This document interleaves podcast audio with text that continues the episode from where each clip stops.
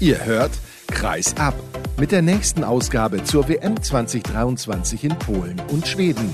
Präsentiert von der Sportstadt Düsseldorf. Mit brandheißen Stimmen und Analysen so nah dran wie aktuell eben möglich. Euer Mann am Mikrofon ist Sascha Staat.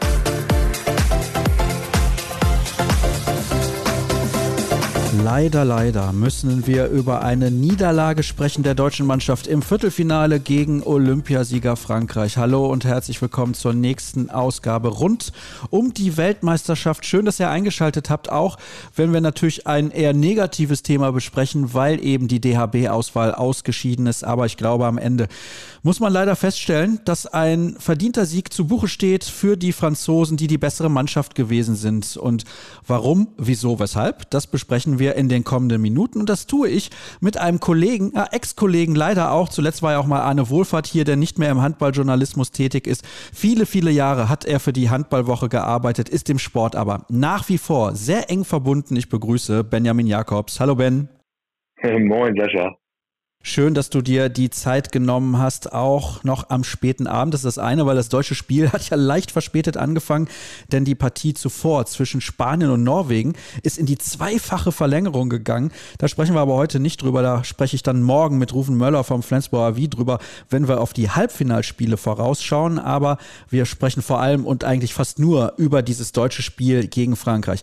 Zunächst mal, das mache ich ja eigentlich bei allen Kollegen so, erstes kurzes Fazit von dir zu dieser Partie. Ja, also ehrlich gesagt, man hofft ja immer, dass es so für die eigene Mannschaft weit geht im Turnier, dass Frankreich ein schwerer Brocken wird oder man da definitiv nicht in der Favoritenrolle ist. Wusste man ja vor dem Anpfiff schon. Die erste Halbzeit natürlich viel, viel Euphorie hineingeweckt, dass es doch weitergeht und am Ende war es dann doch vielleicht auch ein bisschen zu hoch. Sieben Tore finde ich schon, dass es nicht ganz den Spielverlauf widerspiegelt oder die Kräfteverhältnisse, aber man hat dann doch schon am Ende gemerkt, da war bei den Deutschen leider der Akku leer und da ist Frankreich einfach gnadenlos und einfach auch nicht ohne Grund die Experten oder einfach das Prädikat Weltklasse bei dem Team ist schon gerechtfertigt.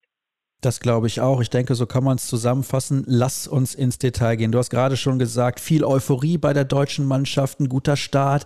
16 zu 16 stand es dann zur Pause. Und da hatte man aber auch schon das Gefühl, dass man die ein oder andere Gelegenheit hat liegen lassen, vielleicht sogar in Führung zu gehen, also beziehungsweise mit einer Führung in die Pause zu gehen. Und ich fand, dass gerade zu Beginn natürlich Juri Knorr funktioniert hat, wo die Franzosen noch einen Tacken offensiver gedeckt hatten und es ein bisschen mehr Raum für ihn gab. Ja, also die Abwehr der Franzosen war noch nicht ganz so im Spiel. Vielleicht hat die auch diese Verlängerung und der vielleicht nicht ganz so regelkonforme Warmmachtzyklus irgendwie vom Spiel. Vielleicht hat er die ein bisschen aus dem Konzept gebracht. Vielleicht war der eine oder andere da noch nicht ganz auf der Höhe. Man hat halt gemerkt, dass es dann von Minute zu Minute besser wurde. Man auch dann, glaube ich, auch gemerkt hat, dass man gegen Juri dann irgendwie weiter raus muss, aber die anderen Rückraumschützen vielleicht nicht ganz so ja, auf neun Meter attackieren musste. Da kam meiner Meinung nach so im gesamten Spielverlauf dann doch zu wenig Druck von den Halbpositionen. Und dann, ja, erste Halbzeit ganz klar mit Andreas Wolf auf deutscher Seite super ins Spiel gekommen. Ich glaube, bitte korrigiere mich, ich glaube 10 zu 3 Paraden waren das in der ersten Halbzeit. Was dann aber auch wiederum zeigt, dass man irgendwie plus sieben Bälle hat, aber dann doch nur mit Unentschieden in die Halbzeit geht. Und das ist dann auf dem Niveau zu wenig. Und da muss man dann ganz klar sagen, da fehlen dann im Angriff auch die zündenden Ideen hier und da, beziehungsweise zu Ungestüben, so drei, vier Stümmerfouls, glaube ich, kann ich mich erinnern, dass die Balance ausgegangen sind. Und das kann man sich dann auf 60 Minuten gerechnet dann gegen Frankreich einfach nicht erlauben. Da muss man halt in der ersten Halbzeit wahrscheinlich dann mit plus drei, vier dann auch wirklich gehen, wenn man diesen Torwartvorteil in der ersten Halbzeit noch hat. Den hatte man sehr, sehr lange, einfach aus dem Grund, weil Vincent Gerard exakt keinen einzigen Ball gehalten hat. Also wenn er mal einen gehalten hat, dann gab es einen Freiwurf für die deutsche Mannschaft. Und das muss man auf jeden Fall sagen, Andreas Wolf hat ein phänomenal gutes Spiel gemacht. Also ich weiß nicht, wie gut ein deutscher Torhüter halten muss, damit man eine Chance hat, ein Spiel zu gewinnen. Er kann ja jetzt nicht irgendwie 40 Bälle halten. Und das hat er herausragend gut gemacht. Auch in der Anfangsphase hat er einige Freie noch weggenommen. Da hat auch die Kombination mit dem Block gut geklappt. Also da gab es auch ein paar Rückraumwürfe, wo er dran gewesen ist. Und da hatte ich eigentlich das Gefühl, ja, wenn er so im Spiel ist, dann wird das schon irgendwie gehen. Aber du hast ja gerade auch richtig erklärt. Das Unentschieden zur Pause war zu wenig für seine herausragende Leistung und die schwache Leistung der französischen Torhüter.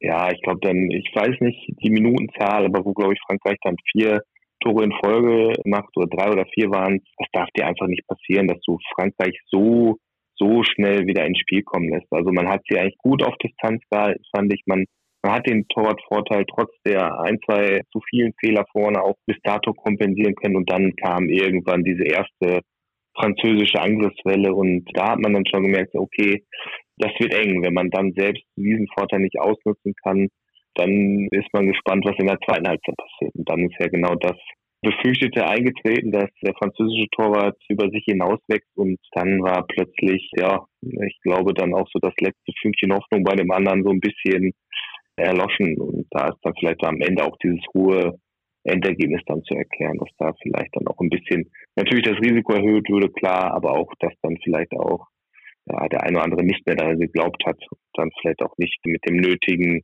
letzten Willen in die Aktion gegangen ist.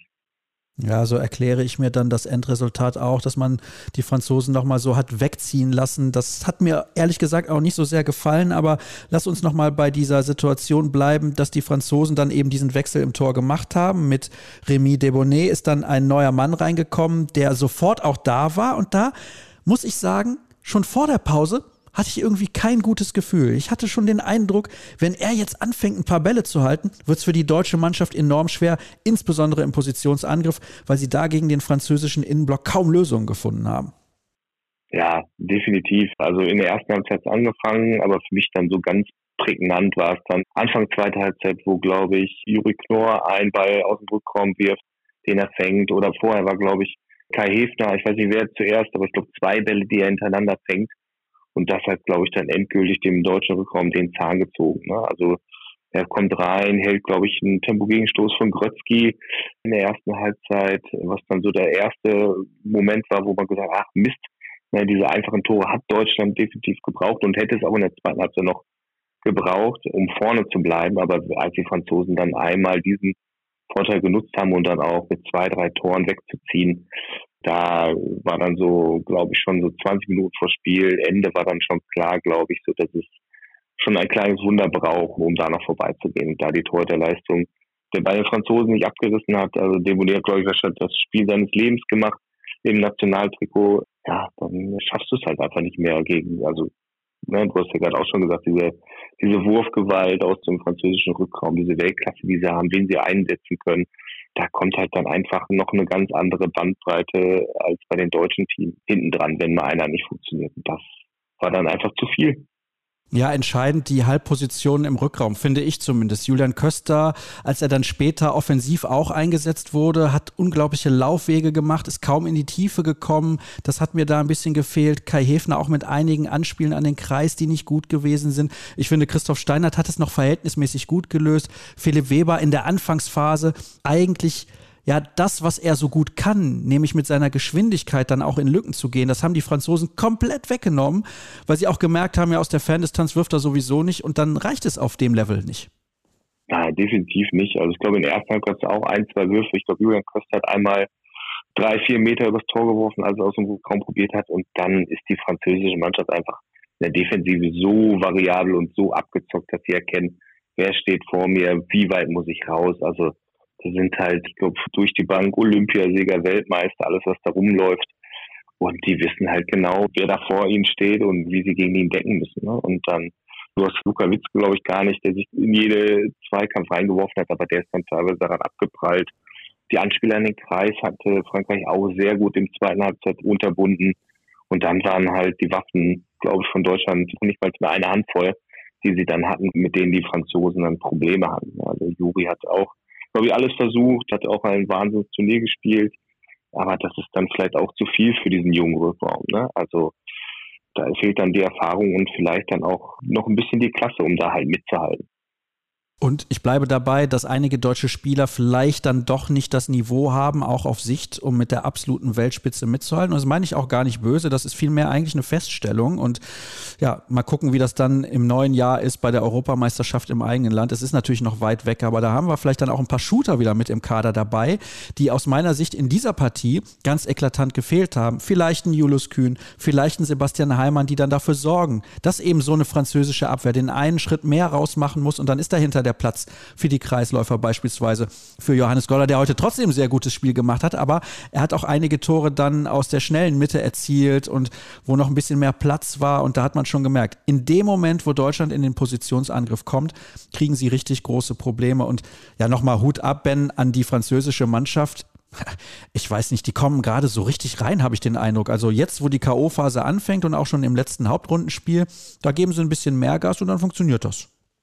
Ja, das ist halt wahrscheinlich dieses abgezockt sein, ne? zu wissen, sich seiner eigenen Stärken bewusst sein und dann halt auf dem Punkt da zu sein. Ne? Also es bringt ja nichts in den Vorrunden oder auch noch in der Hauptrunde alles abzuschießen, wenn du dann halt das erste K.O.-Rundenspiel verlierst. Ne? Also es bringt ja alles nichts. Bei der K.O.-Runde musst du da sein, ab da zählt es dann wirklich. Und das kann, glaube ich, die französische Mannschaft wie keine andere. Ne? Also da sind sie halt so erfahren und haben halt das Potenzial, da immer noch nachzulegen. Nikola Karabatic spielt in der ersten Halbzeit fast komplett durch, braucht in der zweiten Halbzeit gar nicht mehr zu spielen. Ne? Also es ist ja schon bezeichnend, wie man da auch wechseln kann. Remili kommt, also weiß ich nicht, der auch ein Bombenspiel gemacht.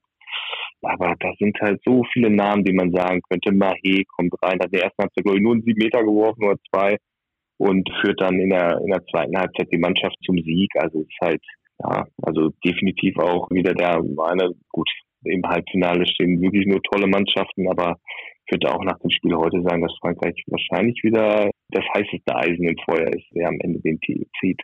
Oh, tatsächlich. Das finde ich sehr interessant. Bevor wir aber auf die Halbfinals ganz kurz vorausblicken, denn ich mache das morgen ja ein bisschen intensiver mit Rufen Möller. Eine Zahl, die mir noch aufgefallen ist, 10 von 10 bei Tempo-Gegenstößen. Die französische Mannschaft Deutschland hatte weniger und noch welche weggelassen. Das kommt auch noch dazu. Und zur Pause waren es bei Deutschland acht Turnover, also Ballverluste, und bei den Franzosen nur drei. Das ist auch so ein Faktor, weil die Franzosen haben dann viele Bälle weggenommen, die an den Kreis gespielt wurden. Das ist mir auch extrem aufgefallen. Jetzt hast du aber gesagt, für dich Frankreich das heißeste Eisen im Feuer. Es gibt aber noch ein paar andere. Die Dänen haben sehr souverän und ohne Probleme gegen die Ungarn gewonnen. Die spielen jetzt gerade wieder auch vom anderen Stern. Die Spanier haben sich durchgerungen. Zweimal in die Verlängerung mussten sie gegen Norwegen, aber am Ende sind sie immer die, die als Sieger von der Platte gehen. Und Stefan Kretschmer hat das ja hier auch in der Vorschau gesagt. Er dachte, es kann doch nicht sein, dass es wieder reicht, nur mit guten Torhütern und einer guten Abwehr um Medaillen zu spielen. Aber anscheinend ist das ja so. Ja, spanischer Handball ist halt ergebnisorientiert schon seit Jahren. Also darauf konnten sie sich immer verlassen, auf ihre grandiose Defensive und vorne mit der Erfahrung. Und Perez de Vargas sind ja auch am Ende auch wieder den letzten, den letzten Wurf mit und verhindert, dass sie Meter werfen. Das ist halt ja eine andere Art der Weltklasse, die vielleicht nicht ganz so, vielleicht nicht ganz so spektakulär ist wie vielleicht bei den Franzosen oder bei den Dänen, aber trotzdem ist es halt, glaube ich, sehr ekelhaft, in Anführungszeichen gegen Spanien zu spielen.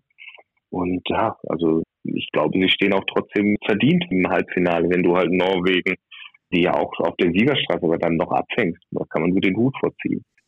Das kann man allerdings. Also sie sind ich will nicht sagen spielerisch limitiert, das ist ja auch ein bisschen hart, stimmt eigentlich nicht. Aber gut, wir wollen da gar nicht so sehr in die Tiefe gehen. Wir haben außerdem noch mit dabei die Schweden, die sich, ich will nicht sagen leicht und locker gegen Ägypten durchgesetzt haben. Gab auch mal eine Phase im ersten Durchgang, wo sie zurücklagen, aber irgendwann hatten sie es dann auch unter Kontrolle.